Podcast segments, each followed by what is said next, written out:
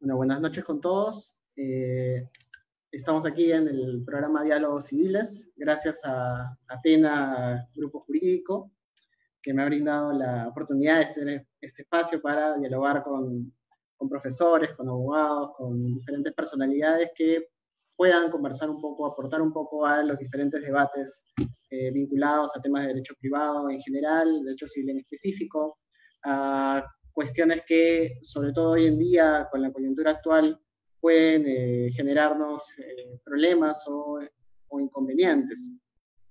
En ese sentido, hoy día eh, tenemos la presencia del profesor Enrique Velarde Meléndez, él es abogado por la Pontificia Universidad Católica del Perú. Él es máster en Ciencias Sociales, en Políticas Ambientales y Regulación de la London School of Economics. Eh, es también Master of Law de la Universidad de Dundee y, bueno, es profesor también de la Pontificia Universidad eh, Católica del Perú. Así que, bueno, vamos a dar la oportunidad. Entiendo que eh, sus, las ramas en las que él está dictando ahora actualmente están bastante vinculadas a, algunas cuestiones del derecho privado en general, ¿no? por ejemplo, los temas de derecho romano o algunas cuestiones vinculadas al estudio de los sistemas eh, y a la importancia de estos sistemas a nivel comparado. Sí, eh, el tema de esta noche es eh, la afectación o la implicancia del COVID sobre las cuestiones del derecho privado y en particular sobre los temas vinculados a la, a la educación, ¿no? la educación superior en, en, particular. Así que un poco, digamos, la, la premisa que podríamos plantear para que se iniciar este, este diálogo, esta conversación el día de hoy, podría estar vinculada a que eh, quizás hasta hace muy poco no se tenía eh, en mente esta transformación grande que ha sufrido la educación universitaria eh, desde el punto de vista de desaparecer esta noción de aula, de salón, de, convivencia, no solamente con el profesor, sino también con los compañeros, ¿no? Lo que significa la camaradería, la generación de, de amistades, ¿no? Todo lo que significa la universidad en general para, lo, que se ha significado la universidad para todos, ¿no? Y no solo ese nivel, sino también desde la, perspectiva jurídica, podemos decir que la afectación que se ha generado va, eh, por ejemplo, en el ámbito de los sueldos de los docentes, eh, el costo de, la, de las matrículas eh, de los estudiantes, la misma consideración de los servicios que se prestan, ¿no? Siguen siendo los mismos servicios quizá, cómo podría ser este entendido, ¿no? Entonces quizá podríamos entrar un poco a este tema eh, de la afectación de estos contratos, eh, con la pregunta sobre cuál crees tú que es el mayor impacto a nivel todavía quizá no legal, cuál es el mayor impacto que, ha tenido esta epidemia un poco en, eh, en la educación universitaria en general, ¿no? En temas quizá vinculados a la calidad de, la prestación que se está brindando, ¿no? No lo sé. A ver, te doy la palabra, Enrique. Muchas gracias. Hola, Carlos. Muchas gracias por la invitación y gracias por la presentación. Eh, efectivamente, esta pandemia creo que ha generado un impacto súper fuerte, no solo en nuestro país, sino en general en el mundo, y nos ha eh, generado una serie de retos que si hablamos desde la perspectiva de la educación superior universitaria, creo que el, gran reto es que, primero, que nos agarró desprevenidos, ¿no? Nos agarró eh, y nos, nos, nos, llevó a cambiar, por así decirlo, paradigmas educativos, ¿no? Eh, de la educación presencial, que era lo tradicional, a llevar que todo el, todo el servicio brindado por las universidades pase de golpe a ser una, un servicio virtual. Y creo que ese ha sido un gran reto, primero, para, o sea, para toda la comunidad universitaria, ¿no? No, no solo es un reto para el alumno, que pasa de ir a clases a la universidad, de estar en contacto con sus compañeros, con los docentes, con las otras actividades extracurriculares que las universidades brindan, sino también ha sido un impacto para los docentes que hemos tenido que cambiar toda una matriz de enseñanza diseñada eh, para la educación presencial a una matriz completamente distinta, eh, que es la de la enseñanza virtual y el, desarrollar nuevas herramientas que permitan mantener la calidad educativa que se ha venido brindando, en, en mi caso, desde la Pontificia Universidad Católica, el, mantener esa calidad y, creo que también eso ha sido un reto interesante porque nos ha llevado a niveles de, creatividad que nos permitan eh, mantener ese objetivo que es formar buenos profesionales, ¿no? Y, claro, y luego que ese es, digamos, el, impacto directo en el servicio que brindan las universidades, un servicio educativo, pero que también tiene otros sectores dentro del mismo servicio que, han sido, que son afectados, porque con el tema de que el trabajo sea eh, remoto, que los estudiantes hagan, eh, eh, atiendan a clases de manera virtual, que los docentes transmitan las enseñanzas a nivel virtual, pero hay un bloque de trabajadores de todas las universidades que veían, por ejemplo, los, eh, los, de, bueno, los que veían temas de las bibliotecas, los administrativos, los que veían el tema de limpieza y mantenimiento de la universidad, eh, los docentes, por ejemplo, profesores que trabajaban en todas las actividades extracurriculares. Entonces, ¿qué pasa con ellos? No? Y el reto es, que es el reto de todos los estados eh, que, estamos en, en, medio de esta pandemia, y es que evitar el impacto económico a través de las, de las cadenas de pagos, ¿no? Porque la cadena de pago no solo afecta al docente, no solo afecta al padre familia o al estudiante que se paga la universidad, sino también afecta a estos administrativos que si es que no reciben esos pagos también cortas toda una cadena porque entran en una situación extrema, eh, se ven perjudicados, eh, también ya no pueden pagar los colegios de sus alumnos.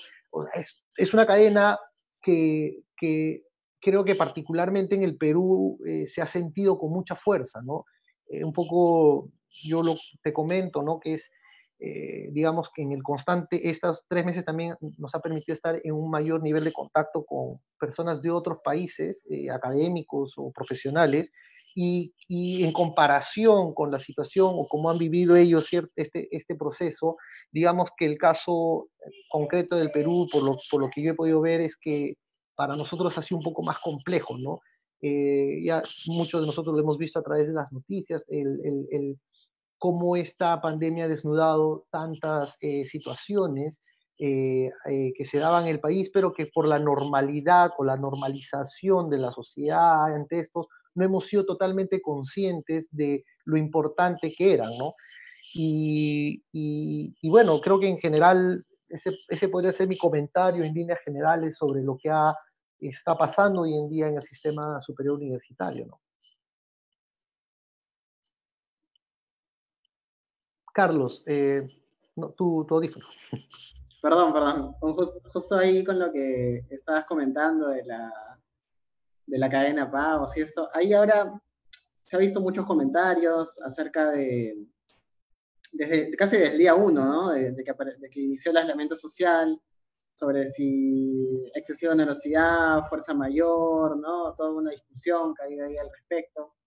Ahora, sobre la educación, digamos, no ha surgido una, una discusión similar en buena cuenta porque si bien al principio, digamos, hubo un periodo, quizá todo marzo, parte de abril, en la que nadie estuvo prestando ningún servicio, eh, porque, bueno, la gente al comienzo pensaba que, que no iba a, a, extenderse los ya casi tres meses que vamos este, en, esta, en esta circunstancia, ¿no? Entonces, eh, ¿quién pudiera pensarlo, no? Pero, por ejemplo, en el caso de la educación se ha dicho mucho de, que esta, esta transformación a la virtualidad implica menos costos, implica menos eh, trabajo de cara del, docente, implica que las pensiones, eh, si bien no deberían bajar radicalmente, sí debería haber una disminución, ¿no? Y esto obligando probablemente a una renegociación, ¿no? Que es un poco la línea, al menos de cara a las universidades privadas en el Perú, lo que se ha venido diciendo, ¿no? Eh, de todos lados, ¿no?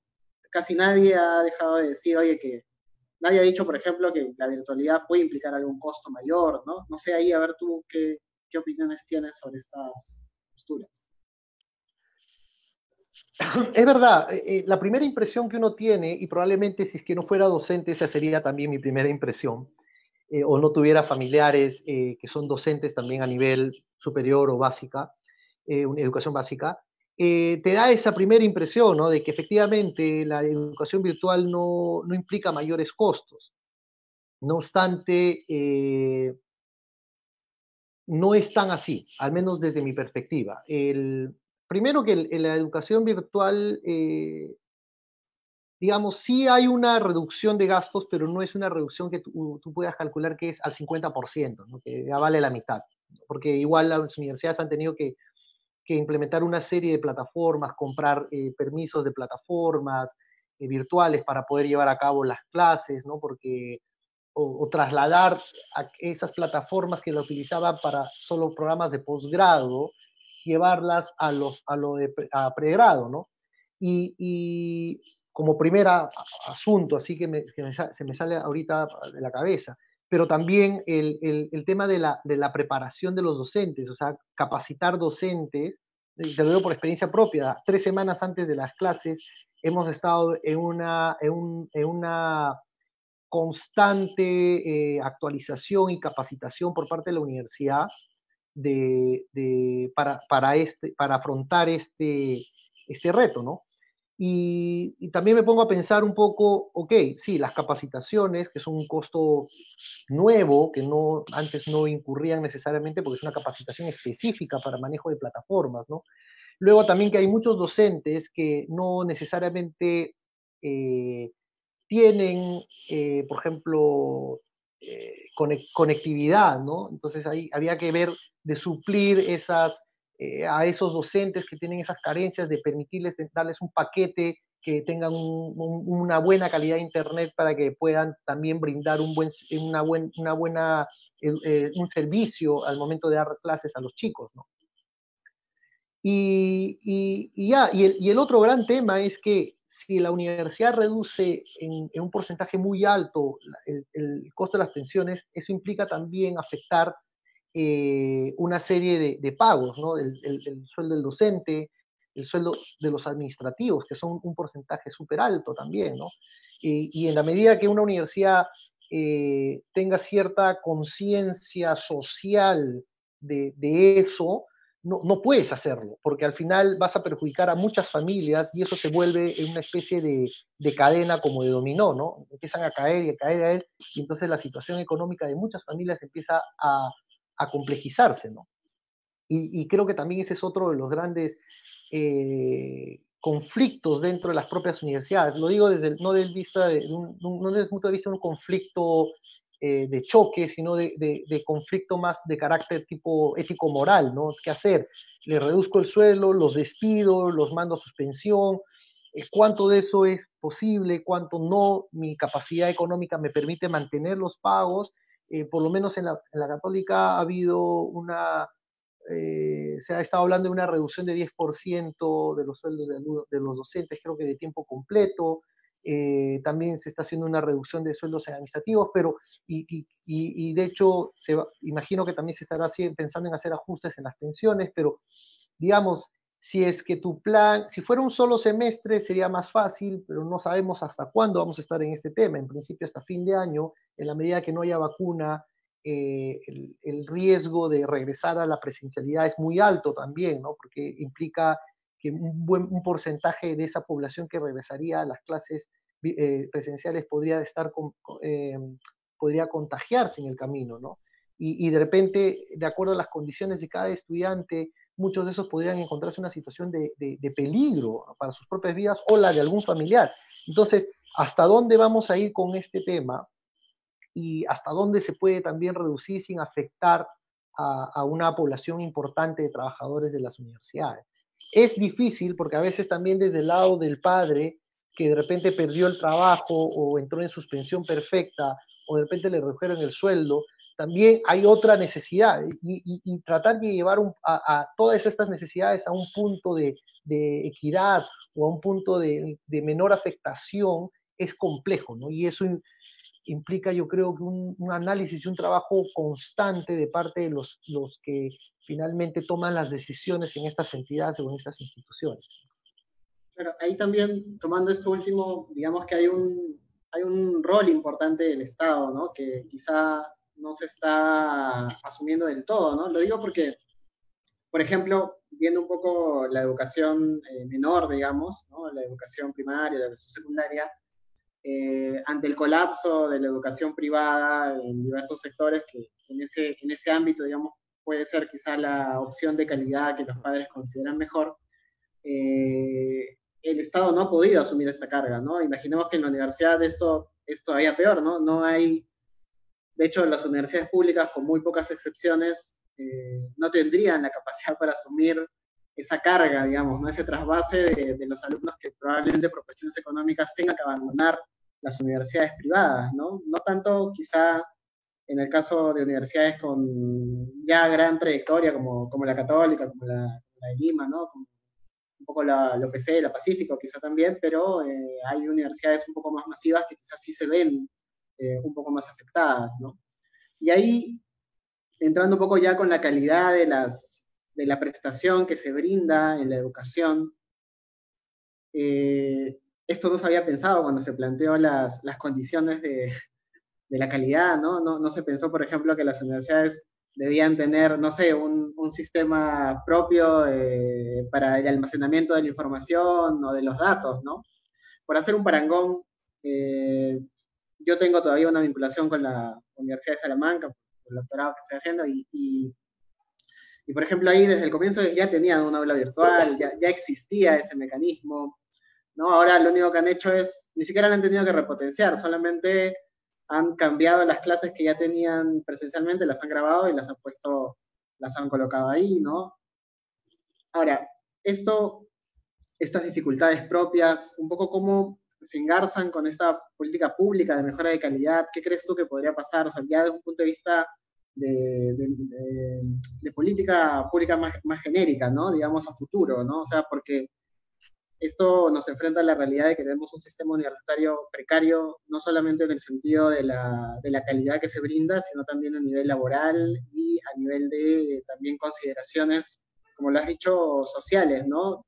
De, cara a los estudiantes, ¿no? No sé, hay que, en tu experiencia también un poco, ¿qué es lo que podrías compartir? Claro, mira, por ejemplo, de, de lo que tú señalas, eh, señalaste al inicio, ¿no? O sea, el tema del el Estado, eh, digamos, la presencia del Estado en un servicio de carácter público como es la educación, eh, por decisiones de, distintos gobiernos, eh, en realidad de un gobierno, y, eso se mantuvo en los siguientes, ¿no? Se puso, se relegó mucho la participación del Estado y la importancia del Estado en la educación en general. Y eso lo vemos en la educación eh, básica, donde se ha generado este paradigma o esta idea de que la educación privada es mejor que la pública, ¿no? Y, claro, y ahora con la pandemia eso nos ha reventado en la cara y nos ha demostrado que en situaciones como esta o similares, finalmente quien asume la responsabilidad de llevar adelante el sistema educativo es el Estado y por eso ha habido un, no recuerdo bien el número de, estudiantes que han solicitado ser incorporados al sistema público.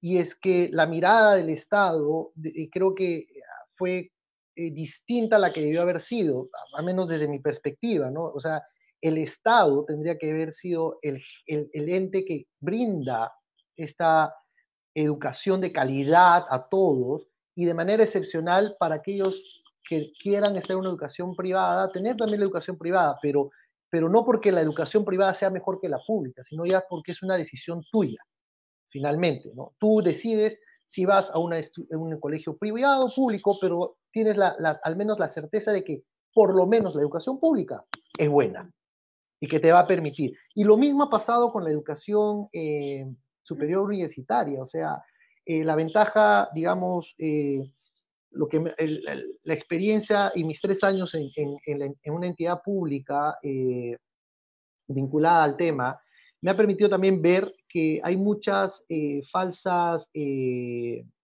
percepciones, ¿no?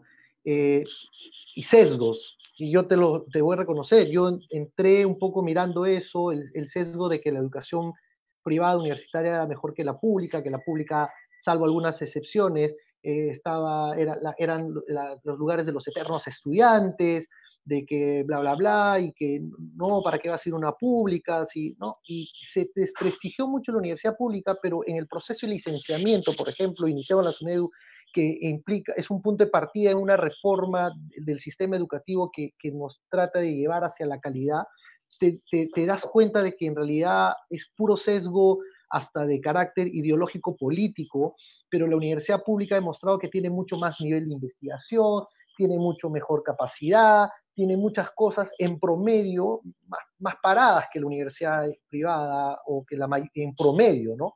Entonces ahí te das cuenta que, oye, en realidad la universidad pública es la que tendría que estar eh, reforzada, porque finalmente es el Estado el que brinda ese servicio, ¿no? Y, si el Estado estuviera realmente abocado a brindar y a mejorar la calidad educativa, a través de sus distintos centros educativos, ya sean universitaria, básica o tecnológica, sería mucho más fácil llevar ciertos procesos porque estaría un poco más centralizado, no dependerías de miles de actores, sino de un número más reducido de actores. En, en, mi experiencia, ah, y hablando ya ahora un poco más de la, de la virtualidad y todo, ¿no? es, e, e, efectivamente, mi primera experiencia fuera fue el 2013, todo el 2013 y parte del 2014. Y claro, cuando yo llegué a la universidad en, en Escocia, eh, ellos ya usaban el Blackboard como plataforma virtual de todo este tema, ¿no? Inclusive algunos exámenes se tomaban virtualmente y, y había ya todo este desarrollo que, que en, muchos, en muchos casos, eh, a raíz, en realidad, a raíz de la, de la, del, del modelo de licenciamiento, es que se le obliga a todas las universidades a tener una plataforma y empiezan a, comprar Blackboard o de repente Moodle o Paideia o qué sé yo, las distintas plataformas que ofrece el mercado y que ahora las universidades tienen que invertir porque no invertían en eso. Entonces, eh, digamos que ahí la reforma nos ha dado de una u otra manera herramientas que hoy en día nos han permitido adecuarnos más rápido al sistema de la virtualidad que imagínate hace cuatro años. O sea, hace cuatro años, sin todas estas plataformas, la virtualidad hubiera sido muy complicada y nos hubiera tomado mucho más tiempo o le hubiera tomado mucho más tiempo a las universidades que no tenían este servicio, ¿no?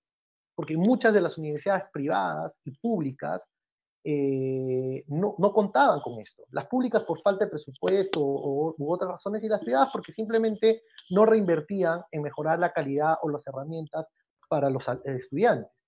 Y, eso también te lleva a ver que, en, en, en, que, la, que la realidad es que la mirada de la educación como un negocio en la parte privada no está mal en la medida que también la universidad siga reinvirtiendo para mejorar la calidad de sus profesionales y no tener el nivel de subempleabilidad de muchas universidades como el Perú, la mayoría de las que ya están cerradas, tenía unos niveles de subempleabilidad de casi el 100%, en algunos casos 80, 90, o sea, muy alto.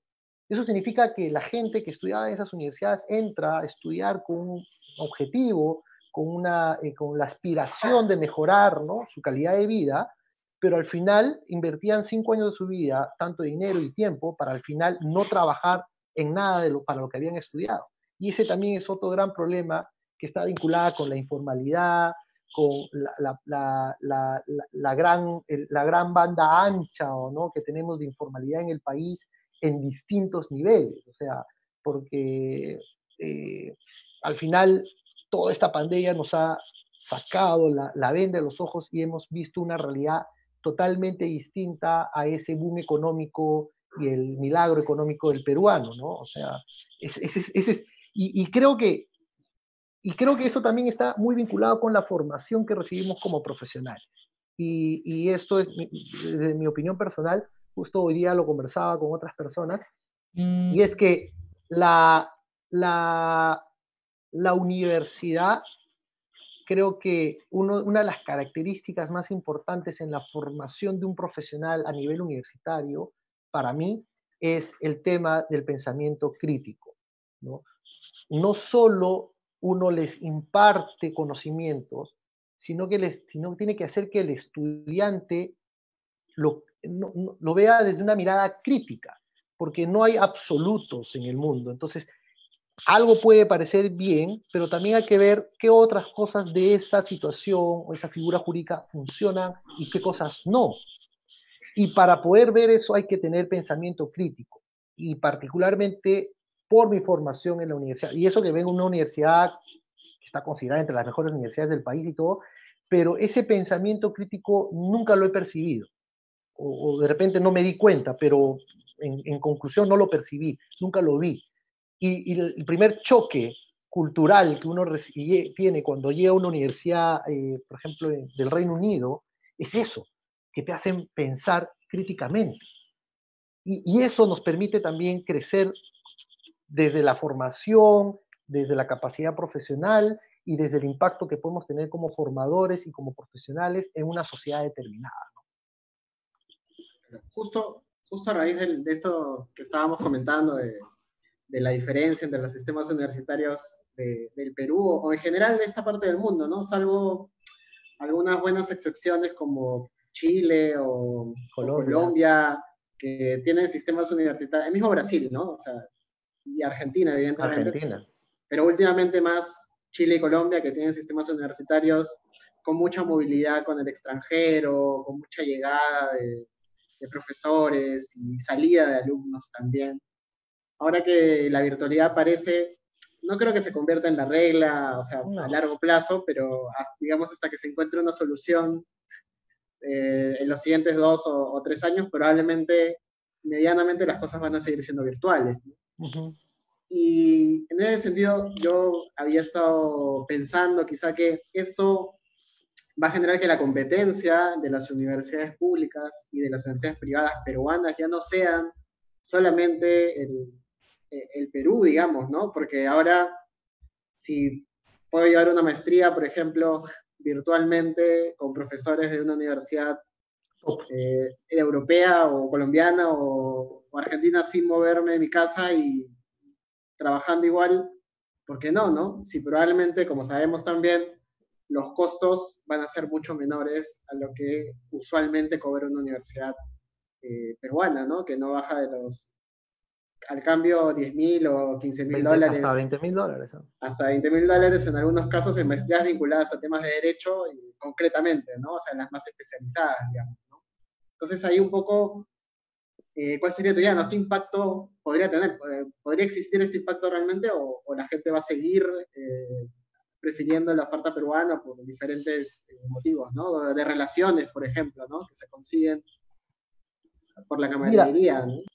Yo creo que a nivel pregrado, eh, yo creería que no debería haber mayor impacto, ¿no? ¿Por qué? Porque, y no debería haber, en realidad, y las universidades deberían buscar que al menos a nivel pregrado se regrese a, la presencialidad, o, a la mayoría al menos de los cursos. Y lo digo porque, te lo digo, lo digo porque yo he estado viendo cómo es el, el, desarrollo, la, el, el performance, por así decirlo, de los estudiantes a nivel virtual y a nivel presencial, porque lo he visto, ¿no? Yo vengo hace como cuatro años. Y, la verdad es que la, la, presencialidad te permite interactuar más rápido con los alumnos, ¿no? Eh, generar, jalar, desarrollar preguntas, si es que no, te no, no participan, empezar a preguntar, eh, desarrollar este, debates internos.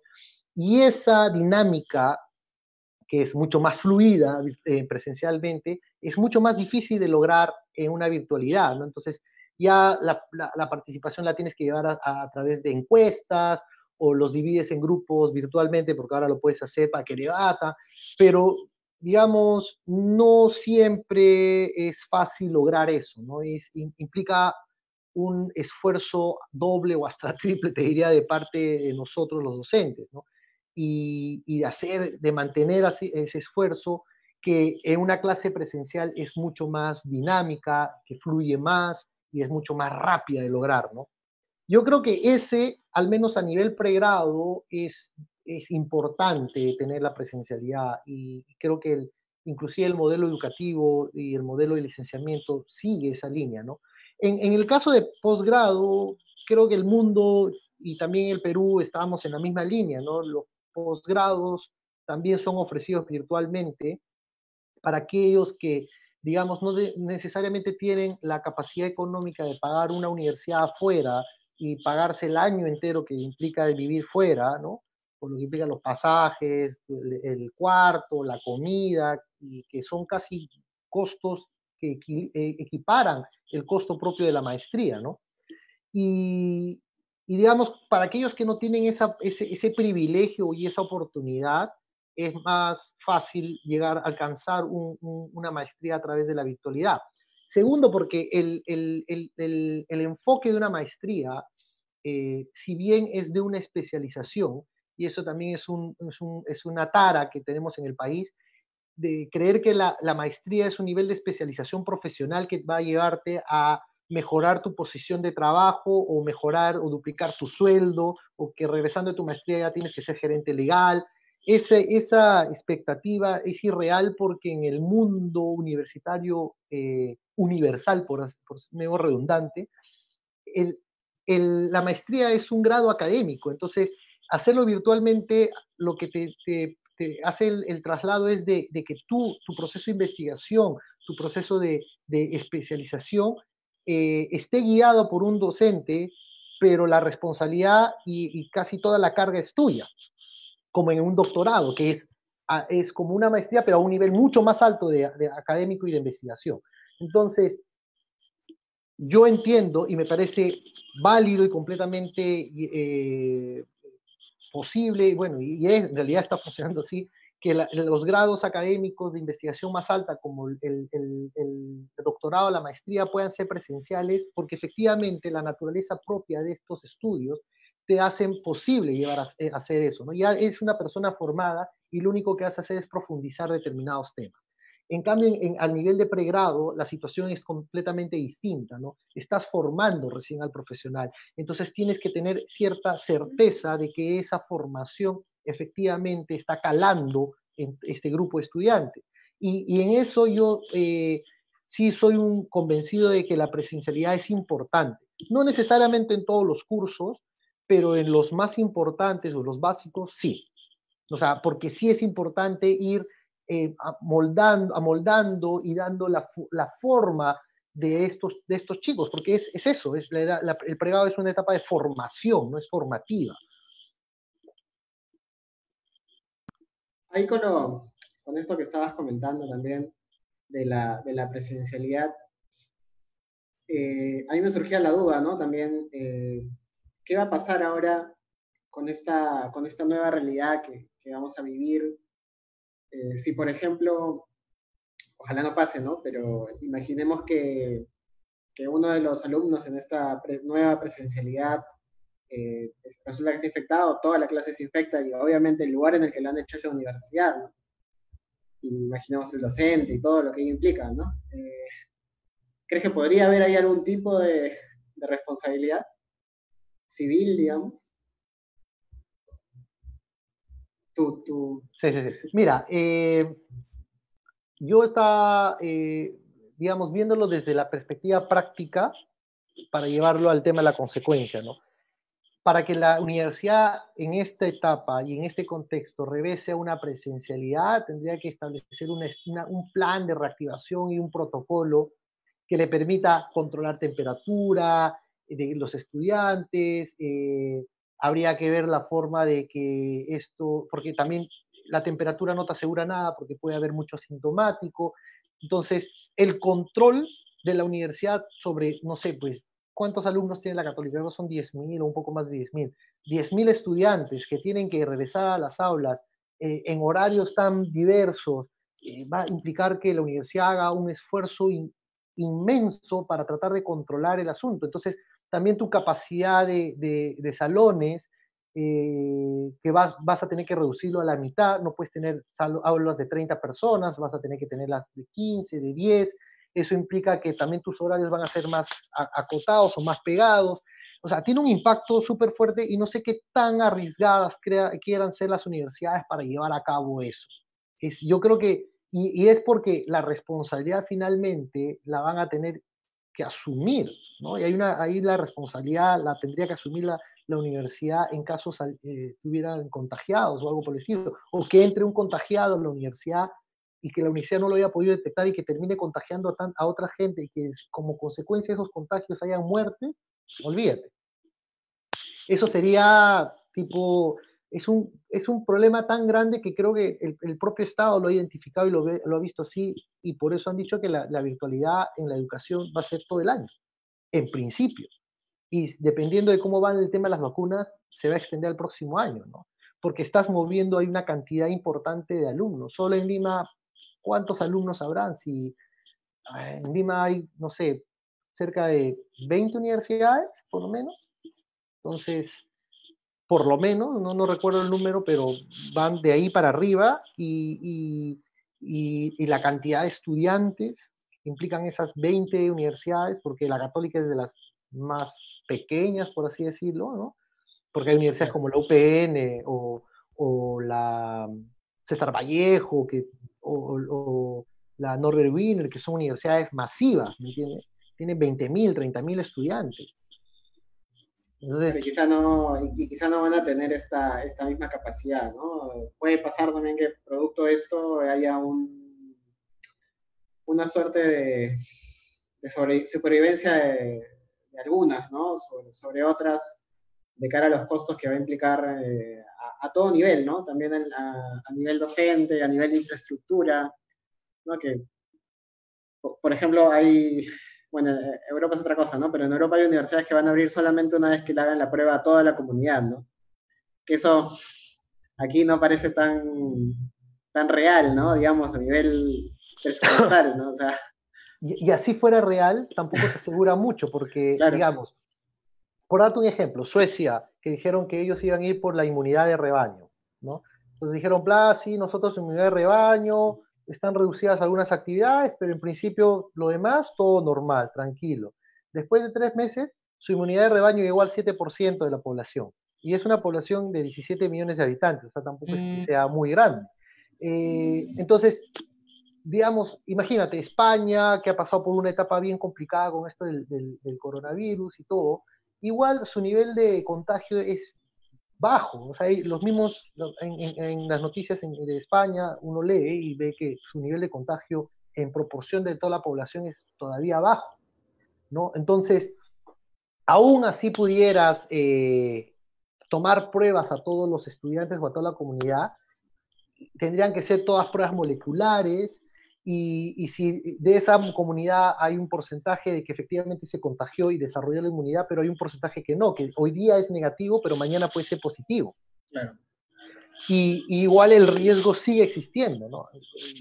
Yo no, yo, no, yo no lo veo tan factible regresar a una presencialidad sin asumir altos riesgos con eso, tanto acá como en, en, en, el extranjero. Y esto va a generar también un impacto eh, en las universidades, ¿no? Por ejemplo, eh, tenemos que, hay muchas universidades, sobre todo las que están ubicadas en la costa del, país, que reciben muchos estudiantes de otras regiones. Y el, gran ejemplo es Lima, ¿no?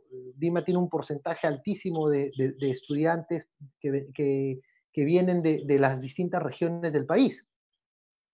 Y, y, esa, y esa presencia también, eh, y con este tema de la virtualidad, y, y, asumiendo que tampoco no todas las regiones tienen una calidad en determinados servicios públicos eh, o el, Internet, va a ser que muchos de ellos eh, empiecen a retirarse o, terminen este semestre y el siguiente semestre ya no lo tomen, ¿no? Y también porque va a depender el, impacto económico que han recibido sus familias. Mira, justo hablaba hace un rato con un, amigo eh, que vive en Escocia y trabaja en la universidad y, en, en hace el doctorado en la universidad, y, pero también trabaja en el laboratorio de la universidad que trabaja en temas de, de investigación eh, sobre vacunas y cosas por el estilo. Y él me decía que, que la universidad estaba súper preocupada porque estaban proyectando un 75% de gente que estaba proyectada a llegar en septiembre de, extranjeros, que por lo menos un 75% de esa gente no iba a llegar finalmente. Y eso implicaba un golpe económico fuerte para la universidad porque la universidad británica está subvencionada por el Estado, ¿no? En general, y, pero también tiene un ingreso fuerte que viene de los estudiantes del extranjero, le dicen los overseas, ¿no? Que son los europeos, los, los, los asiáticos y los latinos, en menor medida, y los africanos. Y todo esto se va a parar, ¿no? Entonces van a tener 75% menos de ingresos, sobre todo en, en, pregrado, porque, en posgrado, porque en posgrado es donde hay más eh, extranjeros que en el pregrado, ¿no? Y, y, eso cómo va a afectar las investigaciones, cómo va a afectar en la supervivencia de, de, la universidad misma, ¿no? Entonces, eso va a implicar que el Estado, los distintos estados empiecen a, a intervenir económicamente un poco en estas universidades para darles determinado salvataje y hasta qué punto lo pueden hacer o hasta qué punto sus economías, sus espaldas financieras le van a permitir al a los distintos estados poder hacer eso. Ahí con, con, esto que mencionas, que es algo que también, ahora último, también se estaba hablando bastante, eh, y no solo ahora, ¿no? prácticamente desde que inició la reforma, la reforma universitaria con SUNEDU y todo esto, ¿no? ¿Hasta qué punto este, este asunto o, este tema de la educación eh, tiene que, o amerita una intervención estatal, ¿no? Porque hay muchas voces eh, que prácticamente desde el comienzo, desde antes, han afirmado siempre que eh, la educación, como la salud, bien puede tratarse como un bien eh, de mercado cualquiera, ¿no? Por lo tanto, eh, no importa, por ejemplo, este, este, artículo que creo que era de Buller, en el que decía, ¿no? Este, no hay problema, si alguien quiere comprar algo que es basura, no, no, importa, ¿no? Porque finalmente, de lo contrario, no tendría nada quizá que comer, ¿no? Entonces, un poco va en la misma línea con la educación, ¿no? O sea, si estas personas no pueden acceder a esta educación barata, eh, sencilla, digamos, no podrían acceder a ninguna otra, ¿no? Que es un poco lo que, lo que, lo que, estás, lo que estás señalando, ¿no? De cara también a lo que se está conversando ahora sobre la posibilidad de la existencia de una comisión que sea superior al, al SUNEDU mismo, ¿no? A la SUNEDU mismo no sé ahí qué, qué opinas tú sobre esta dicotomía que parece crearse sobre la educación entre mercado y Estado. Mira, particularmente yo pienso que en el Perú somos más papistas que el Papa. Que acá la gente cree que el mercado lo soluciona todo y como si viviéramos en un mercado de primer mundo, donde no ocurre eso, en ningún, mer ningún mercado de primer mundo vive sin intervención del Estado. O sea, ni Estados Unidos, menos el Reino Unido, que son los dos países capitalistas por, por excelencia, donde se ha desarrollado más esta teoría y esta, esta línea ideológica. La diferencia entre un, mira, una cosa es que yo vaya y compre un caramelo barato, que me parezca un asco, lo voto y se acabó el asunto. Digamos que el, impacto de mi decisión no va a cambiar mucho en, en lo que va a ser mi vida de ahí para adelante. Pero en la educación son cinco años de tu vida. Primero son cinco años, pues es tiempo. Y después de eso recién te vas a dar cuenta si es que el mercado te va a contratar o no. ¿Y qué pasa si no te contrata y no te sirve la carrera que has estudiado? No es que tú dices, ah, como el caramelito lo voto y sigo mi vida y bueno, ahora voy a la otra universidad y gasto cinco años de vida más ahí y el doble del dinero que había gastado antes y a ver si me funciona ahí. No es tan así, ¿no? Entonces, digamos que aparte nuestra constitución reconoce que la educación es un servicio público. Entonces, eh, el asunto es que la, universidad eh, ahora, eh, la universidad efectivamente, como es un servicio público, el Estado tiene que, va a tener que intervenir, ¿no? Y, y, y un poco también, yo creo que ese, esa dicotomía es una dicotomía forzada, creada de una manera forzada, ¿no? Para tratar de justificar ciertas cosas pero si lo viéramos con un pensamiento un poco más crítico y con menos sesgo a la hora de analizar las cosas y con un poco más de, de data empírica sobre si funciona o no funciona así en distintas sociedades o en distintos sistemas jurídicos, con toda esa información podríamos llegar a la conclusión de que efectivamente el Estado no puede dejar de lado la educación. Creo que hay tres aspectos o cuatro aspectos básicos que un, todo Estado, y creo que todo Estado de un país desarrollado lo tiene, que es un sistema de educación pública sólido, fuerte, un sistema de salud pública sólido y fuerte, un sistema judicial predecible, ¿no? Eh, claro, que te permita solucionar conflictos rápidamente, ¿no? Y, y, yo creo que, y bueno, el tema de seguridad, ¿no? yo creo que son los cuatro pilares de un Estado y los cuales no, el Estado no puede dejar de tener una participación importante, porque son cuatro pilares para hacer, llevar a tu sociedad hacia un desarrollo. La universidad, no solo por la formación de los profesionales que finalmente van a trabajar en el Estado o en el sector privado, sino también porque la universidad es, es uno de los focos más importantes de algo llamado eh, investigación. Y la investigación te permite desarrollar tecnología, te permite desarrollar innovación, eh, te lleva hacia el desarrollo porque produces cosas nuevas. Mira lo que estamos viendo ahorita con la pandemia. La pandemia nos ha demostrado que casi todos los proyectos, una buena cantidad de los proyectos que han aparecido para tratar de eh, solucionar o, mitigar ciertas cosas han venido de universidades públicas y también de las mejores universidades privadas. Y si ese, esa investigación, esa, esa, esa apuesta por la investigación la hubiéramos hecho hace 30 años, otro hubiera, otro hubiera sido el cantar un poco para dar un ejemplo sobre el tema, ¿no? Eh, yo trabajé muchos años en el sector eh, extractivo, ¿no? como asesor legal de distintas compañías mineras o petroleras o de electricidad y temas ambientales. Y, y a mí me parecía impresionante cómo el Estado dejaba de pasar, ha dejado de pasar grandes oportunidades de hacer, marcar hitos importantes en el país en relación con la educación. Eh, mi tesis fue sobre los clústeres mineros, ¿no? que es como lo que hicieron, por ejemplo, países como Canadá, países como Australia, que generaron estas asociaciones entre universidad, Estado, ya sea universidad pública o privada, Estado y sector privado, o sea, las mineras, para desarrollar bienes y servicios que puedan ser exportados o puedan ser consumidos internamente. Eso nos hubiera llevado a una pequeña industrialización del país, aprovechando el boom minero. Eso nos hubiera eh, eh, permitido desarrollar también y, eliminar ciertas taras sobre la educación técnica y empezar a, darle un impulso a la educación técnica que es importante. Es, inclusive, es tan importante como la educación universitaria hemos, el boom minero fue 2005, 2006, han pasado, ¿cuántos? 15 años y nunca se ha desarrollado eso. Chile lo hizo, Australia lo hizo, Canadá lo hizo, y eso les ha permitido también desarrollar industrias internas y que después la exportan a países mineros básicos como el nuestro. Entonces tenemos que, nosotros terminamos importando bienes y servicios de Chile, de Argentina, de Canadá y de Australia, en vez de nosotros producir esos bienes y servicios en nuestro país.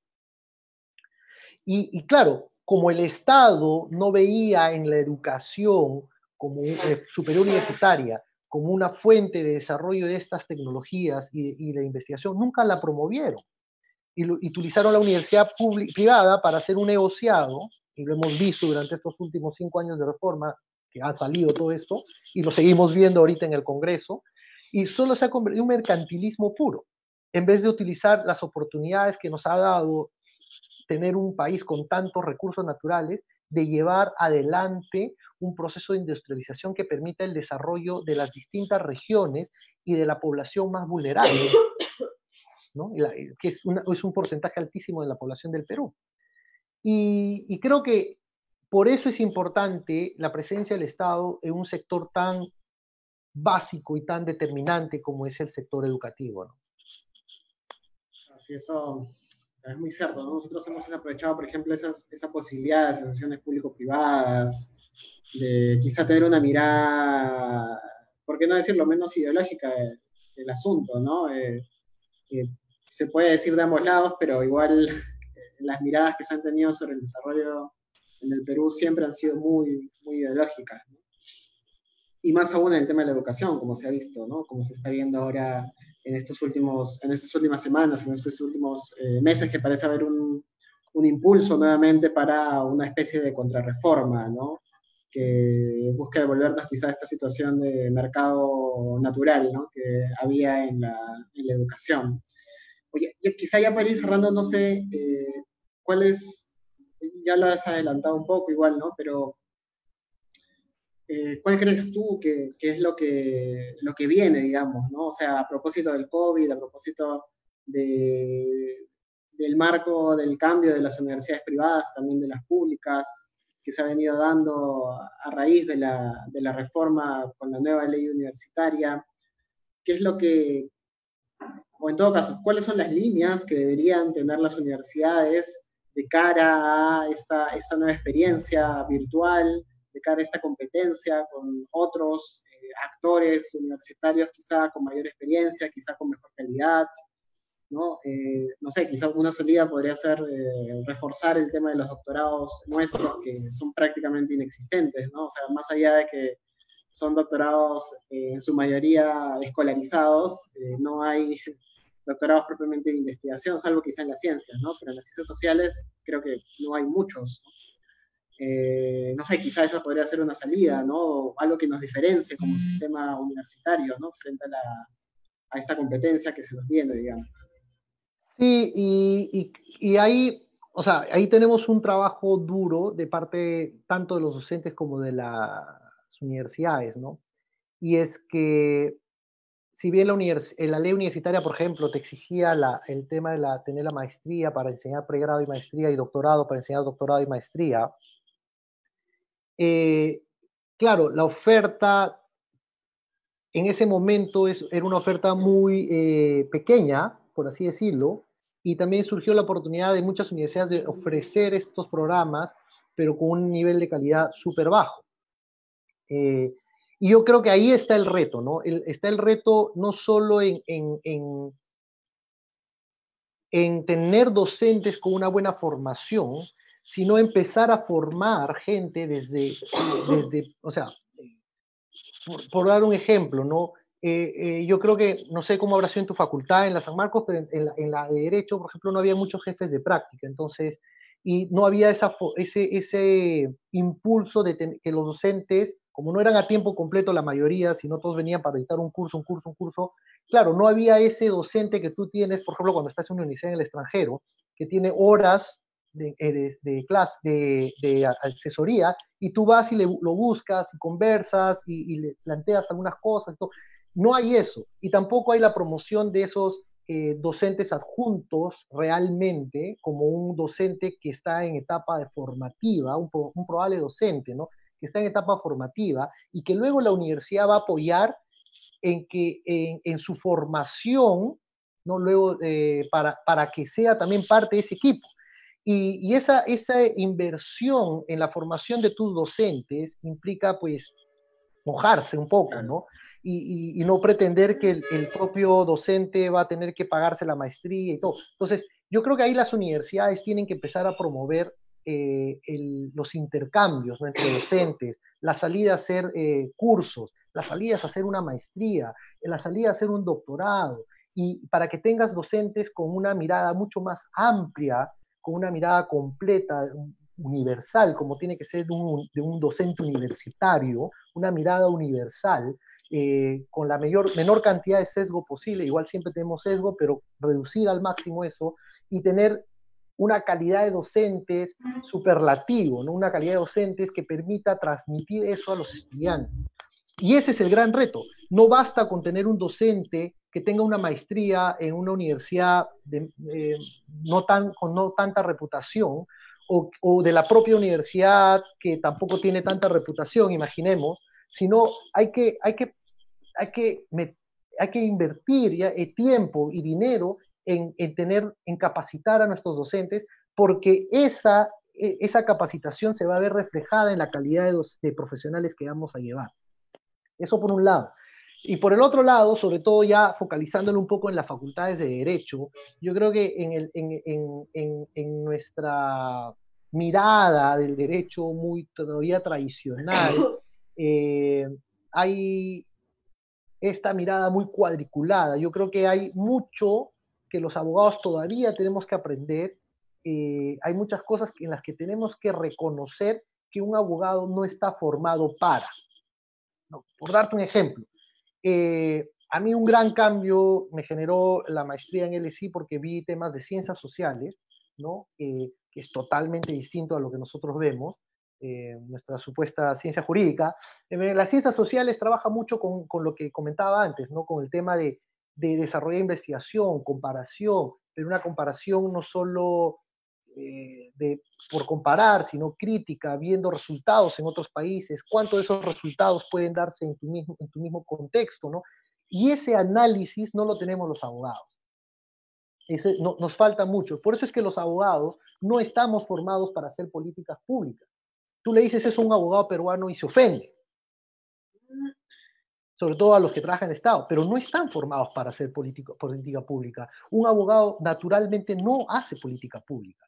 Es el último escalafón, del, del el último pedacito, el último peldaño de, la, de toda la cadena de una producción de la política pública, que es a la hora de reglamentar. Pero tú reglamentas sobre ya un, una guía trabajada, un documento que ya te establece claramente cuál es el objetivo de esa política pública, cuáles, eh, quiénes van a ser los beneficiarios de esa política pública, cómo va a beneficiar económica y socialmente eh, al país esa política pública. Y eso no lo ve un abogado. Entonces, yo creo que es el momento también de empezar a darle nuevas herramientas a los abogados para que al menos entiendan ciertas cosas que no, naturalmente por nuestra formación, al menos acá, no la tenemos. Y es un poco lo que eh, tengo la suerte de dictar un curso que va más o menos sobre eso, que es análisis, eh, o sea, sistemas jurídicos y análisis comparativo, y que te permite eso, no transmitir eso a los estudiantes. No basta con, con traer algo que funcione en un país y, implementarlo acá, sino hay que contextualizarlo. Nos falta todavía esa mirada que sí tiene la ciencia social y yo creo que sí es importante que las facultades en general, como las facultades de Derecho, empiecen a ir más al ritmo del mundo. Y para poder ir al ritmo del mundo, tienes que tener docentes y profesores que hayan recibido esa experiencia, que hayan sido eh, de una u otra manera, eh, hayan eh, dejado permear en su, en su formación esos aspectos nuevos, esas habilidades nuevas, esos conceptos nuevos, y llevarlos a los, a los, a los salones para que nuestros nuevos profesionales tengan una mirada totalmente distinta y mejor a la que hemos recibido nosotros. Y ese es el gran objetivo de las universidades, ese es el, gran, eh, al menos en nuestras facultades, ese es el gran reto que tenemos, ¿no? Y eso pasa por, por, por, la oportunidad que tienes, tengas tú o yo de, de poder transmitir eso, porque hemos tenido el, el, el, privilegio de estar afuera y ver cómo funciona y transmitir eso a los chicos, ¿no? Darles un poco de ese mundo que hemos vivido para que ellos estén mejor formados cuando salgan al mundo y vendrán mejores que nosotros. Y ese es el objetivo de la universidad. Bueno, Enrique, eh, muchas gracias por. Ha estado, creo bastante interesante la. Sí, se me pasó la hora volando. sí, realmente a, a, los dos nos ha pasado volando. Nada, agradecerte por el tiempo, por lo que has compartido con nosotros. Y nada, eh, como siempre, a ver si seguimos manteniendo el contacto. Y nada, gracias a los que nos están escuchando desde, desde el Facebook a ver, nos vemos el siguiente viernes también con, otro programa. Vamos a estar conversando ese día un poco sobre tradición civilística con el profesor eh, Emilio Valareso, profesor eh, especializado en Derecho Civil, así que muchas gracias por, escuchar. No, gracias, gracias Carlitos por la, por invitación. Gracias eh, a todos los que han estado escuchando este podcast, por así llamarlo. Y, este, y nada, eh, cualquier, siempre dispuesto para cualquier otra oportunidad que quieras conversar de otro asunto en el que yo tenga algo de conocimiento. ok, Enrique, ¿eh? muchas gracias de nuevo. ¿eh? No, gracias a ustedes. Buenas noches, cuídense. Buenas noches. Hasta luego.